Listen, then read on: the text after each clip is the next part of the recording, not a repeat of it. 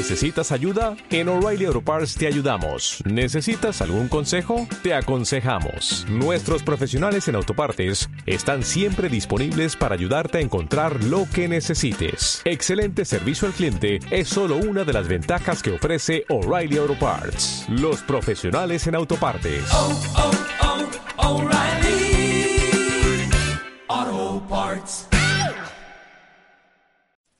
Hoy, en Vivir sin Límites, cómo perder el miedo a hablar en público.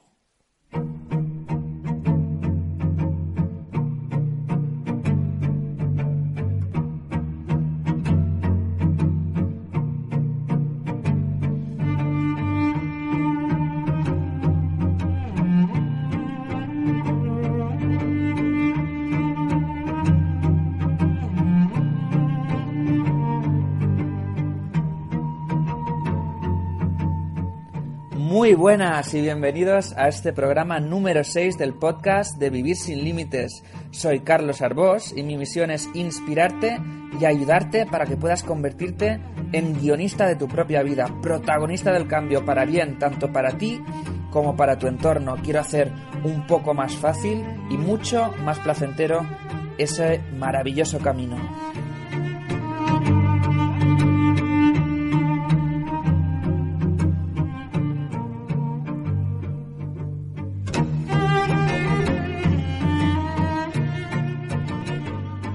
Ya sabes que decidí transformar las limitaciones y las adversidades propias de mi discapacidad visual severa en una oportunidad de crecimiento y me decidí, a pesar de todo lo que tenía en mi contra, a crear el blog www.youcandoitproject.org, este podcast que grabo, edito y divulgo totalmente por mi cuenta y ahora pues estoy en plena aventura de creación de mi primer libro. Ya sabes que tengo en marcha una campaña de crowdfunding en la cual busco a 100 padrinos que apoyen esa idea de la creación del libro, que se llamará como este podcast, Vivir sin Límites, y que además viene enriquecida con mucho más que la mera lectura del libro, pues voy a compartir contigo todo, todo lo que significa esa experiencia creativa a nivel emocional y a nivel intelectual me voy a desnudar, voy a compartir contigo vídeos, tutoriales, absolutamente todo lo que experimente y aprenda a lo largo del proceso. Si quieres apuntarte, si quieres apoyarme y hacer que esto sea realidad, pues te invito a que accedas a www.vivirsinlimites.es. Ahí encontrarás todos los detalles. Te repito, www.vivirsinlimites.es.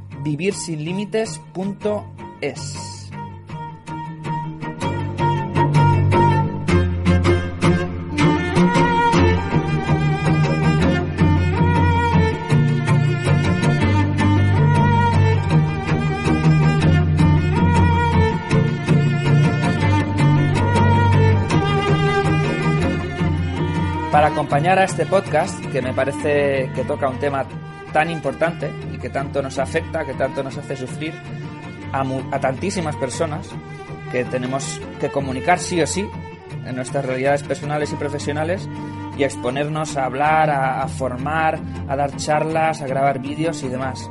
Pues para complementar este podcast he creado un artículo con técnicas, con recomendaciones que encontrarás en el blog, ya sabes, www.youcandoitproject.org.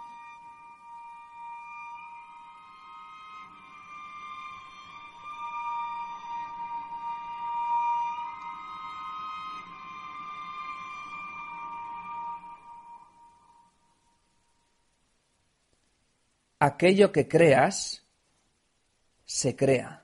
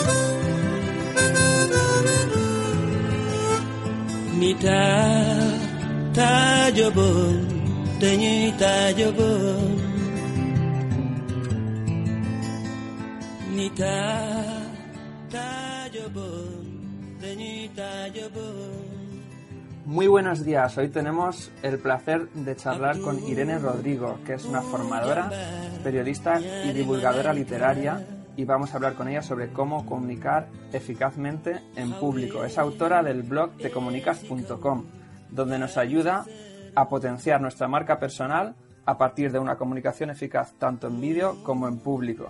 Además, es una multiemprendedora, una emprendedora no al cuadrado, sino incluso al cubo, porque tiene otros, otros dos proyectos, que uno de ellos consiste en realizar talleres para empoderar a jóvenes, el proyecto Sumiarte, muy bonito, por cierto, y el otro es que ella es la creadora del primer programa de televisión online en el cual divulga la literatura, lemtv.com. Irene se, se define como una exploradora de la comunicación y no cree en recetas mágicas. Sus tres herramientas favoritas son la PNL, la programación neurolingüística, el teatro y el juego. Buenos días, Irene. Hola, Carlos, ¿qué tal? Bienvenida a Vivir sin Límites, un placer estar contigo charlando sobre este tema que tanto nos preocupa a muchísimos, porque comunicar no es tan fácil y mucha gente tiene miedo hablar, a comunicar en público. ¿Por qué crees que la gente tiene tanto miedo a hablar en público? ¿Por qué creo que la gente tiene tanto miedo a hablar en público? Pues, en primer lugar, pienso que todo se debe, o gran parte de ese miedo, se debe a creencias que tenemos sobre nosotros mismos creencias sobre que no valemos, sobre que no somos buenos, sobre que no merecemos eh, ponernos delante de un público o de una cámara a comunicar lo que tenemos que comunicar. Entonces, todas esas creencias que tenemos por lo que sea, porque nos las han dicho nuestros padres, profesores o porque eh, se nos ha hecho entender de alguna manera, todas esas creencias van haciendo mella a lo largo de nuestra vida. Y no, no, no cuando entonces aparecen, por así decirlo, cuando tenemos que enfrentarnos a retos, ¿no? A diferentes retos. Uno de esos retos puede ser hablar en público, puede, ponerse, puede ser ponerse delante de una cámara. De repente tienes que hacer algo para lo que nadie te ha preparado, algo desconocido, y entonces surgen todas esas creencias de, pues, no eres bueno, o no vales, o no mereces. Y esas creencias, que muchas veces son inconscientes, la mayoría de veces, de, digamos, que precipitan ese miedo o vienen en forma de miedo, ¿no? De miedo que al final es evitación, en cierto modo. Si tengo miedo, no lo hago, no lo tengo que hacer, me aparto, lo evito y, no me enfrento a ello, ¿no? Entonces, muchas veces, más que quedarnos con ese miedo, que, que, el miedo es sano y el miedo es una emoción y el miedo nos avisa y está ahí por alguna razón, más que quedarnos con ese miedo, lo que quizá nos convendría hacer sería bucear en ese miedo y decir, vale, ¿de dónde me viene este miedo? Y empezar a hacernos preguntas. Pues mira, a lo mejor el miedo me viene porque tengo la creencia de que no soy bueno hablando en público. Ostras, ¿y por qué creo esto? ¿Quién me lo ha dicho? ¿O en qué momento yo he pensado que no soy bueno?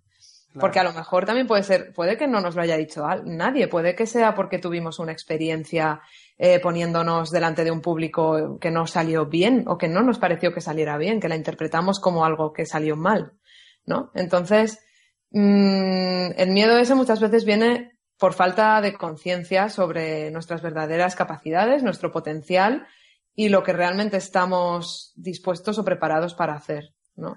Claro, y hablando del miedo, mm, las personas que más miedo pueden tener a hablar en público son las personas que son muy tímidas. Yo no sé si tú en algún momento en tu vida has sido, mm. has sido tímida, pero a mí sí me han transmitido, y yo mismo he sido tímido gran parte de mi vida, ahora lo voy superando, y, y yo te pregunto entonces, ¿una persona que sea muy tímida puede comunicar bien en público? Yo pienso que todos comunicamos bien ya. Y esta es eh, una de las creencias, el que hay gente que comunica bien y gente que comunica mal, es otra de las creencias que pueden hacernos tener miedo, ¿no? A comunicarnos ante la cámara o ante el público. Pero yo siempre me baso en la creencia firme de que todos comunicamos bien. Si no, no estaríamos aquí. O sea, si tú mm. has llegado a este momento es porque en algún momento te has tenido que comunicar eh, para pedir comida, para pedir una casa en la que vivir, para pedir eh, dinero, ¿no? Para trabajar, ¿no? Para pedir trabajo. Con lo cual, todo eso lo has hecho porque te has comunicado, ya te comunicas bien. Ahora de lo que se trata es de llevar esa comunicación que tú ya sabes hacer a otros niveles, a otros contextos, como por ejemplo hablar en público hablar ante la cámara, ¿no?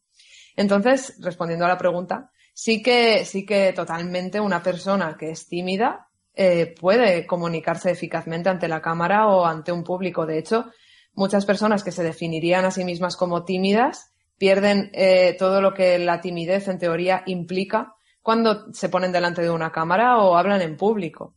Eh, yo, bueno, yo no soy muy de ponerme etiquetas, no, no me gusta decir soy tímida o soy eh, extrovertida o porque de hecho intento siempre ponerme etiquetas o acompañar el verbo soy de adjetivos que realmente pienso que me van a ser útiles, ¿no?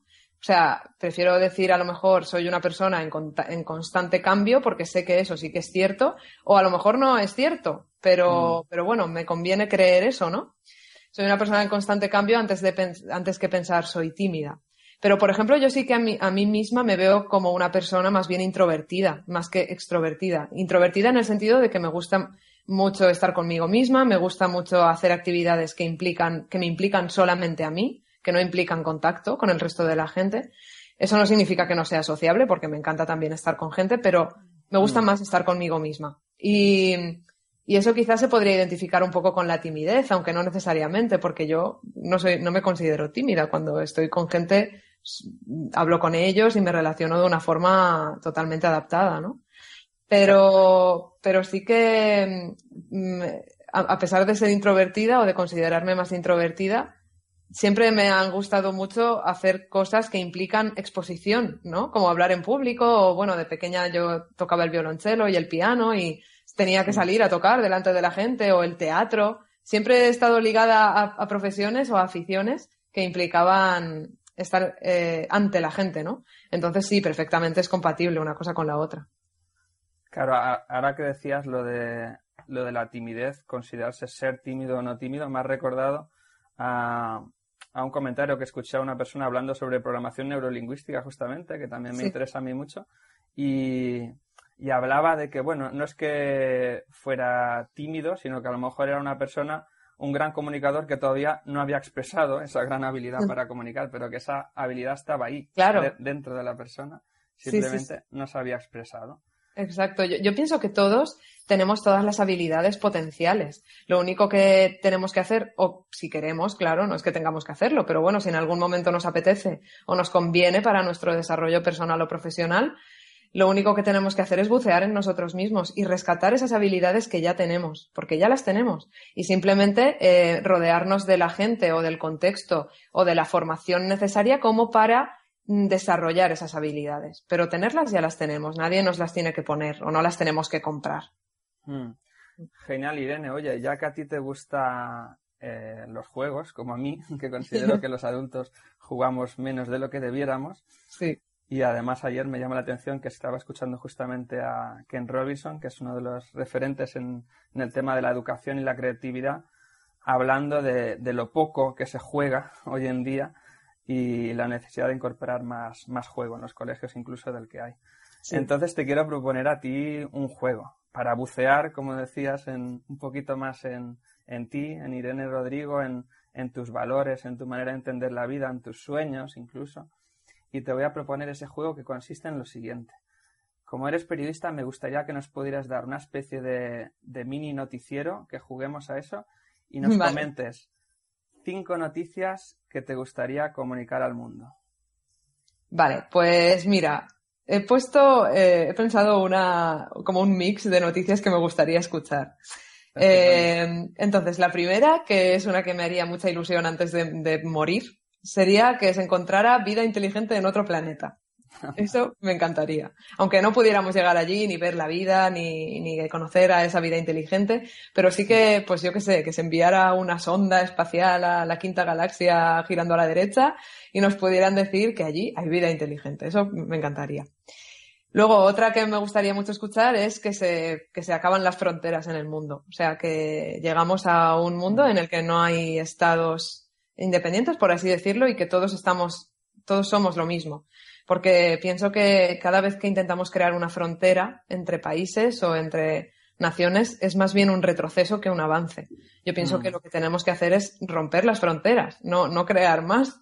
Y, y, por ejemplo, José Saramago, que es uno de mis escritores favoritos, eh, él siempre decía que estaba a favor del iberismo, que es como que España y Portugal se junten y sean un solo país.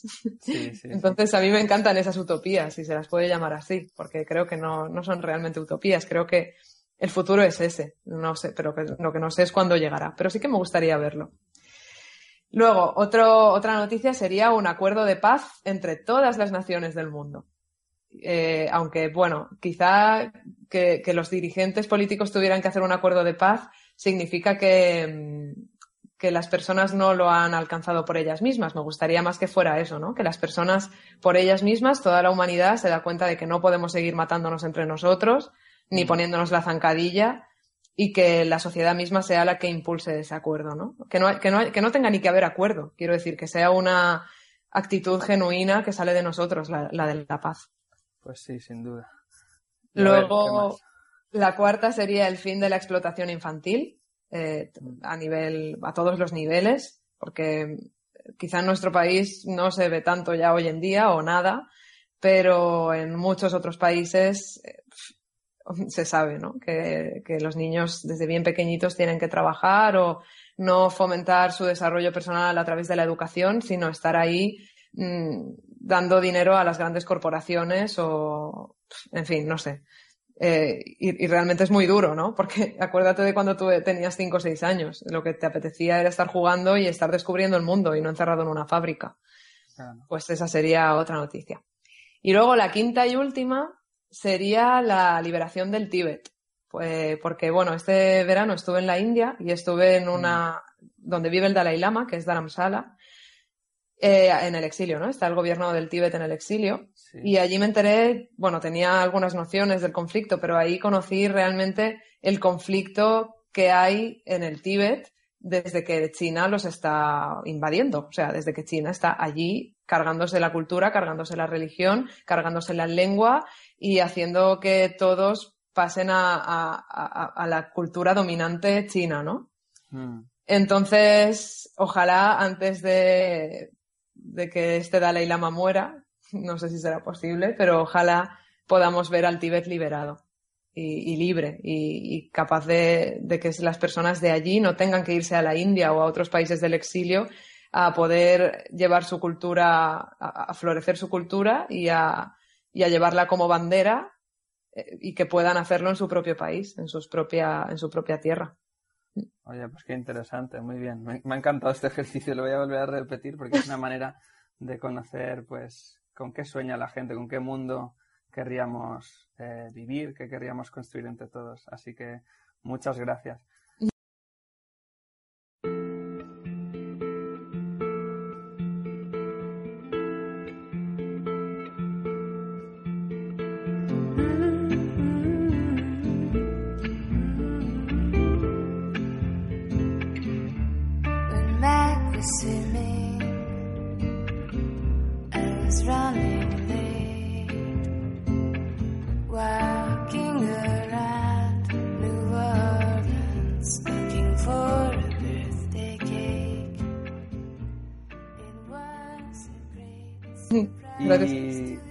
Pues por seguir y, y tratar de ayudar a quienes nos escuchen a que, a que puedan ir desarrollando esas habilidades comunicativas, te voy a preguntar, mm, comunicar en público para mí no es lo mismo que hablar en público.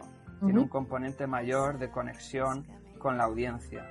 Mm. Entonces, ¿cuáles crees que son los secretos para comunicar bien en público? Comunicar eficazmente.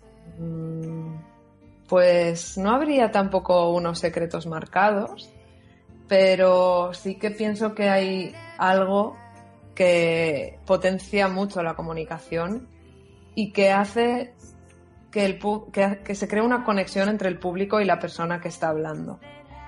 Que, que el público pase a ser algo más que un receptor pasivo, ¿no? Y que realmente pasen cosas dentro de ellos y que haya cambios generativos en esas personas. Yo lo que intento cuando hablo en público o me pongo delante de una cámara es que la persona que me va a ver o que me va a escuchar sa- saque algún tipo de aprendizaje o, o que se despierten nuevas ideas en él, como semillas, ¿no? Que se siembran. Sí. Que no sea algo que, bueno, te he escuchado, ha quedado ahí, luego me voy a mi casa y me olvido. A lo mejor me olvido, pero bueno, algo ha quedado en el inconsciente. Eso es lo que yo intento. Aunque no depende de mí, porque bueno, luego cada persona puede hacer lo que quiera con lo que yo he dicho o hecho, ¿no? Pero. Y para conseguir esto, o para hacerlo, yo pienso que el secreto, si se le puede llamar así, o el, la clave estaría en que cada comunicador, cada persona que se pone delante de una cámara o delante de un público, haya conectado y conecte durante ese proceso comunicativo con su autenticidad. Es decir, con, con, su, con él mismo, con su esencia, con sus valores, con su forma de ver el mundo, con su manera de transmitir el mundo, con, con esas, esos rasgos o esas características que hacen que esa persona sea esa persona y no otra. Porque muchas veces lo que se nos dice más bien es que tapemos ¿no? todas nuestras peculiaridades, que, que seamos una o más, que, que no destaquemos, que no rompamos el patrón. ¿no? Sí, justamente. mm, Una idea generalizada es tratar de, de imitar a unos prototipos de, personas que comunican supuestamente bien y que hay que imitarlos de algún modo, ¿no? Exacto. Es como, bueno, hay estos modelos, está Obama, ¿no? Que es como el gran ejemplo del gran eh, orador. Y vamos a estudiarlo para ver que, cómo lo hace para replicarlo. Yo pienso que está muy bien observar a otras personas y aprender de esas personas, pero no imitarlas, sino bueno, si algo te ha gustado de Obama, mira a ver cómo lo puedes hacer tuyo, pero, pero descubrir, más que hacerlo tuyo, cogerlo de otro y ponértelo como si fuera una prenda de ropa, encontrar eso en ti mismo. Si Obama tiene algo, tiene por ejemplo una voz maravillosa que encandila a todo el mundo, no trates de imitar la voz de Obama. Trata de encontrar tu voz. E- Encontrar esa voz que va a encandilar a todo el mundo porque es tuya. Entonces, cuando tú la encuentres en ti y la desarrolles desde tu potencial, desde tu, desde tu manera única de hacer las cosas, será cuando estás, cuando estarás en condiciones de encandilar. Pero bueno, eso sigue sin depender de ti al final. Es que al final el que se encandila, el que decide encandilarse es el público, no eres tú el que consigue encandilar al público. Ahí está también un, poco el cambio de, de perspectiva, que muchas veces se nos dice que nosotros podemos convencer, que podemos gustar, que podemos eh, incluso ayudar a los demás. Y yo pienso que, que hay otra perspectiva mucho más útil, desde la que somos mucho más mm, operativos, que es la de pensar que nosotros no tenemos el poder de convencer a nadie, ni de gustar a nadie, ni, ni siquiera de ayudar a nadie. Lo máximo que podemos hacer es ser un ejemplo vivo de, de ese convencimiento, de esa ayuda o de, esa, de ese gustarse ¿no? a uno mismo. Quizás sea más valioso mm, entonces estar convencido más que, más que convencer. Claro. Estar uno mismo convencido. Claro, tú estás convencido y, y estás convencido de que lo que estás diciendo tiene validez o- y utilidad para ti mismo en este momento de tu vida. Y bueno, si los demás lo piensan luego cuando tú se lo cuentes, pues muy bien, pero si no lo piensan, pues también muy bien. Si es que cada persona, mm, tú no tienes por qué querer convencer a nadie. O bueno, puedes querer, pero al fin y al cabo es un camino bastante directo hacia la frustración, porque nunca vamos a poder convencer a los demás. Solo uno puede convencerse a sí mismo, o así lo veo yo. Nosotros como mucho podemos facilitar ese proceso, pero, pero, pero ya está. Y, y a mí, yo desde que lo veo así, el proceso de comunicar, mm, me siento mucho más cómoda, tanto conmigo misma como con el público. Mm. Bueno, es un enfoque diferente, en ese sentido me gusta, porque no es lo, lo más habitual que escuchamos, que se centra quizá más en, en los detalles técnicos y, y tú, por lo que nos estás diciendo, mm, vas más a lo hondo, a lo profundo, a, a conocerse a uno mismo antes de, antes de ponerse a conectar con otras personas. Mm. O incluso durante, porque claro, tampoco tenemos por qué esperar, no- nunca nos vamos a conocer del todo, ¿no? Creo yo, Mm. es imposible. Pero, pero sí que nos podemos con- conocer a través de comunicarnos con los demás. Yo, yo pienso que la relación es la mejor manera de, co- de conocerse a uno mismo. Si estás encerrado en tu casa, puedes conocerte, ¿no? Puedes conocer tus hábitos, puedes conocer tu, tu forma de pensar, puedes conocer cómo funciona tu mente a través de la meditación, por ejemplo. Mm. Pero realmente cuando sales al mundo y te relacionas con otras personas, es cuando más puedes conocerte. Es ahí, en la relación, donde te conoces, porque es el gran reto. Enfrentar tu perspectiva y tu forma de ver el mundo, eh, confrontarla con el resto de la gente. Entonces, no tenemos que esperar a conocernos al 100% o a saber cuál es nuestro gran talento o nuestras grandes habilidades como comunicadores para ponernos delante de una cámara o de un público. Podemos conocernos en ese momento, mientras nos estamos comunicando. Claro. Y pensando un poco en, en las personas que, que deban afrontar pues una entrevista, una charla, una conferencia, un vídeo que quieran grabarse para, para dar a conocer su proyecto, sus ideas, pues la gente lo suele pasar mal, suele pasar ansiedad, nervios, ese miedo a quedarse en blanco, a ver si, si no sé qué decir, a ver si no les gusta lo que digo. Mm, Entonces, me gustaría que nos pudieras aportar, además de, todas estas reflexiones, si conoces algún, alguna, algún truquito, alguna herramienta, al- algún pequeño consejo que, que puedas compartir para quien se deba enfrentar a esa situación, para que pueda aplicar tanto antes de dar la charla o la entrevista, como durante, en el proceso de hablar, de comunicar, como incluso después, una vez que la ha dado y quiere extraer algo positivo de la experiencia. Sí. Pues una de las herramientas que a mí mejor me ha funcionado y me sigue funcionando es la respiración. Antes de salir a hablar en público o de ponerse delante de una cámara, Mm, estarse con uno mismo cinco o seis minutos, sentado en una silla, con los ojos cerrados, la espalda recta pero cómoda, y respirando, simplemente. O sea, haciéndose consciente de su respiración, de cómo entra en el cuerpo, de cómo te llena, eh, de cómo eh, tu abdomen se hincha, de cómo después se deshincha cuando sale la respiración de tu cuerpo, y ser consciente de ese camino de inspiración, expiración, durante 5 o 6 minutos. Incluso se pueden contar las respiraciones. Yo normalmente suelo hacer 36 respiraciones. 36 justas. Sí, ni sí, no sé, 35 ni 37. realmente eh, no hay ninguna razón para esto. A mí me lo enseñaron de esta manera cuando me formé en hablar en público y es el número que he seguido aplicando. Bueno, a lo mejor No la es- cifra es lo menos importante. Lo Sí, la importante cifra es lo menos importante. Simplemente, bueno, a mí me lo enseñaron así y, como me ha funcionado, no he probado nuevos números, pero seguramente tanto el 35 como el 39 van a funcionar igual. Una Pero respiración profunda, ¿no? Entendemos que, que, que el aire llega hasta el abdomen, quizá, ¿no? Que- Exacto. respiración cos- costo-abdominal y eh, respiración consciente. Mm, Y, luego durante, eso antes, de ponernos ante el público. Durante el público tratar de mantener la respiración consciente.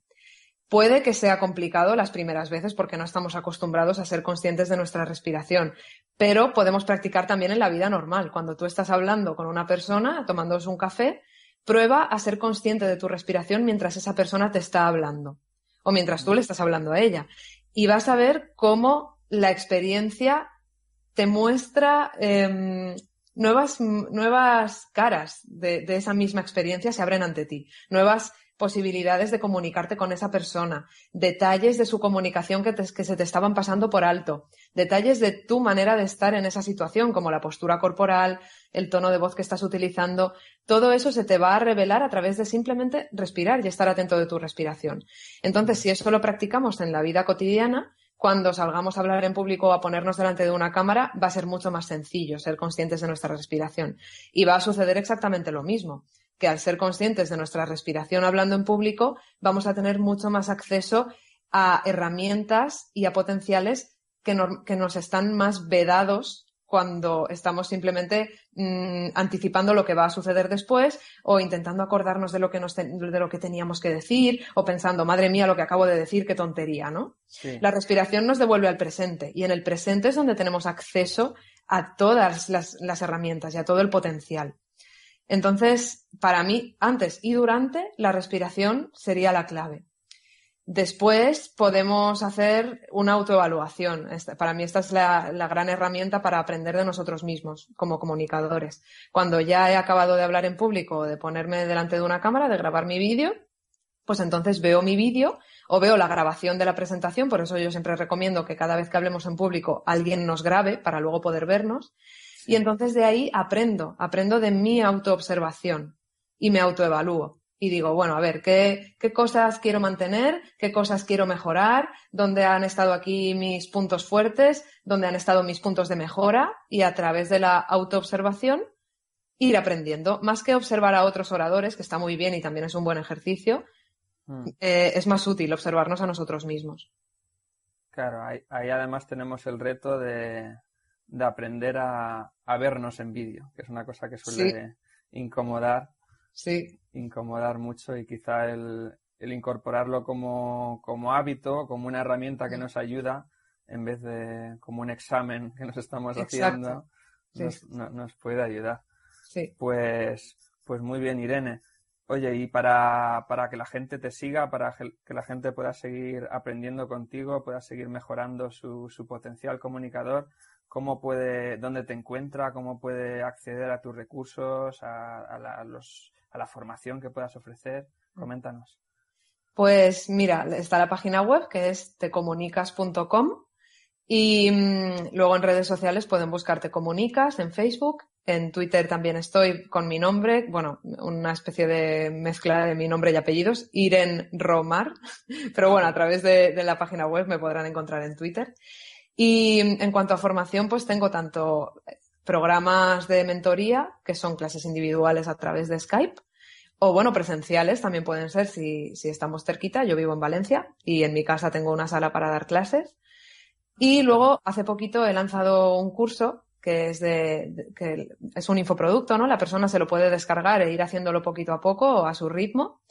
Eh, está en vídeo, está en audio y también está la transcripción de cada módulo y ejercicios. Y este curso se llama Comunicación eficaz con programación neurolingüística y es, digamos, el, el- el método que yo utilizo para enseñar a mis alumnos, ¿no? Que se basa en Mm. tres patas. La programación neurolingüística, el teatro y el juego, que es lo que tú has dicho antes, ¿no? Y también la práctica, ¿no? El practicar constantemente y conscientemente, porque por suerte la comunicación está presente en toda nuestra vida, con lo cual cada oportunidad, cada interacción que hay en nuestra vida es una oportunidad para mejorar como comunicadores.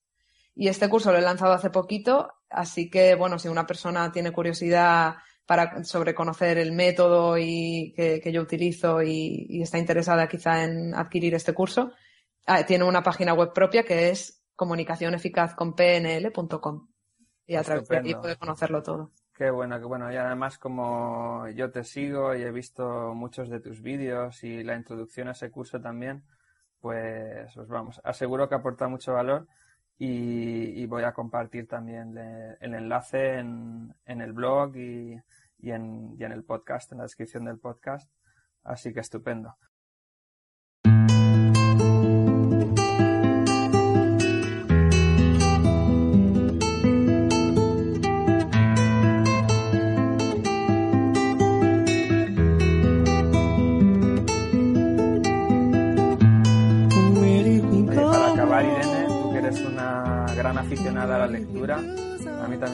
Leer, pues te voy a proponer que nos puedas sugerir, recomendar algún libro con el cual podamos aprender a comunicar un poco mejor.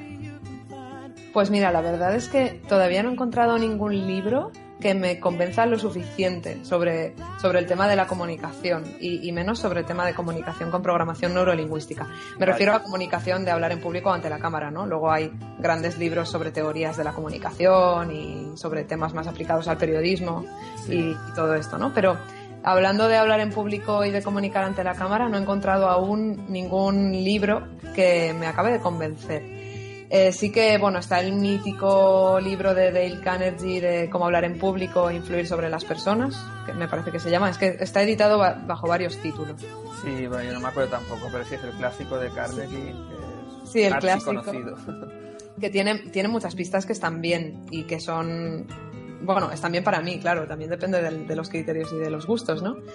Pero en sí no, me, no es un libro que me convenza porque habla mucho desde esta perspectiva de, bueno, tú tienes que convencer, tienes que gustar, tienes que generar confianza y yo no comulgo con eso, ¿no? Eh, no comulgo con esa escuela que es más de aparentar que confías en ti mismo para generar confianza, sino que voy más en la línea de, bueno, primero confía en ti mismo y, en- y luego da lo mejor que tú tienes al público y los demás decidirán si confían en ti o no. Eso no depende de ti.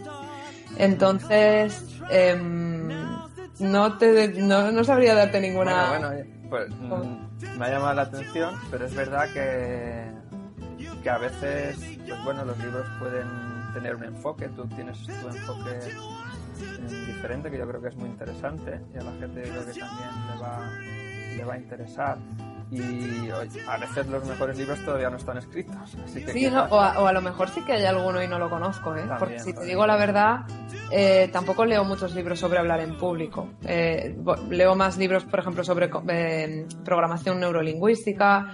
Os, me encanta leer ensayos que tienen que ver más con el descubrimiento de uno mismo. Con, por ejemplo, ahora estoy leyendo El miedo a la libertad de Eric Fromm, que no es, obviamente no, no es, no es de comunicación, ¿no? Pero, No, pero muy bueno, muy bueno, se lo he leído Sí. hace años, a mí me gusta mucho. me está encantando, lo estoy acabando, me queda nada. Y, y no tiene que ver con comunicación, eh, aparentemente, pero yo siempre lo leo todo, por, quizá por deformación profesional, lo leo mucho desde la perspectiva de pues, del conocerse a uno mismo para después comunicarse con más eficacia.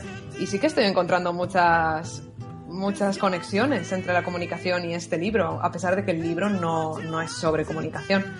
Entonces me gusta más leer sobre temas diversos, me gusta también, me encanta la novela, Sí. y, y luego todo eso aplicarlo a, a la comunicación. Porque todo al final, todo es aplicable a todo. Lo único que, que tenemos que hacer es encontrar las conexiones. Yo estoy convencida de ello. Estupendo, oye, pues muchas gracias Irene por este rato de conversación.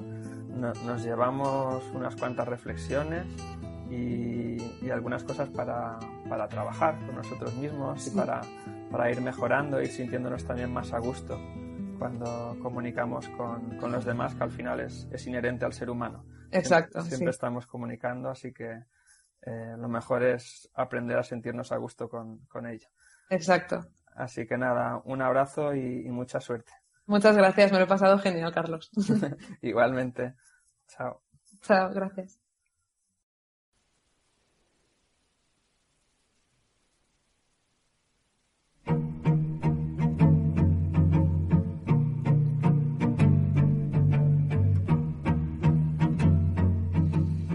Bueno, y ahora os pongo la cabecera del programa porque os quiero comentar a los que me estéis siguiendo, que hayáis seguido el podcast o que os estéis incorporando en estos momentos, que voy a hacer una pausa.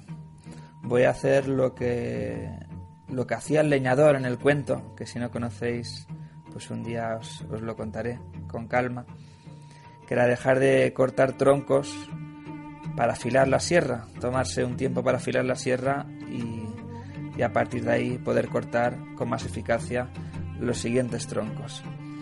Entonces ahora me quiero centrar, quiero poner todo mi empeño, todo mi foco, todo mi trabajo, toda mi ilusión en, en conseguir esos 100 padrinos para el libro, en hacer que el libro pueda ser una realidad y toda esa experiencia de, de aprendizaje y de inspiración colectiva y, luego, por supuesto, si eso puede ser, pues centrarme en crear el libro, que es una tarea exigente y quiero dar lo mejor de mí para que salga un, un buen libro, un libro interesante, un libro enriquecedor. Entonces, este es un podcast que pone un punto y aparte, no punto y final, para que luego pues siga cuando sea el momento adecuado este podcast si es que os sirve, si es que os aporta y si es que queréis que, que vuelva, que regrese con nuevos episodios, con nuevos entrevistados, con nuevos temas para seguir trabajando el desarrollo personal, la superación, la actitud emprendedora, los valores, todas las cosas en las cuales creo, las cuales me identifican y las cuales pues llevo un tiempo intentando además de absorber para mí pues compartir con vosotros a través del blog, a través del podcast y ahora con el proyecto del libro. También espero que, que mi ejemplo, que el hecho de haber decidido emprender, crear y gestionar un blog con una discapacidad visual es una tarea brutal, espero que por lo menos sirva eh, a nivel inspirador o a nivel de ejemplo para, para algunas cosas, para moveros algo por dentro. Eso es lo que pretendo y, bueno, algún feedback sí que me ha llegado que me lo transmite así y eso me alegra. Otras personas que quizás estáis más en el anonimato, que nunca me habéis dicho nada o simplemente habéis leído o habéis escuchado, pues No lo sé, pero confío que eso también pueda ser y que podáis estar experimentando cosas positivas gracias a todo lo que trato de aportar y de crear. Así que os deseo lo mejor para las siguientes semanas, para los siguientes meses. Y como he dicho, es un hasta luego. Y os deseo mucha felicidad.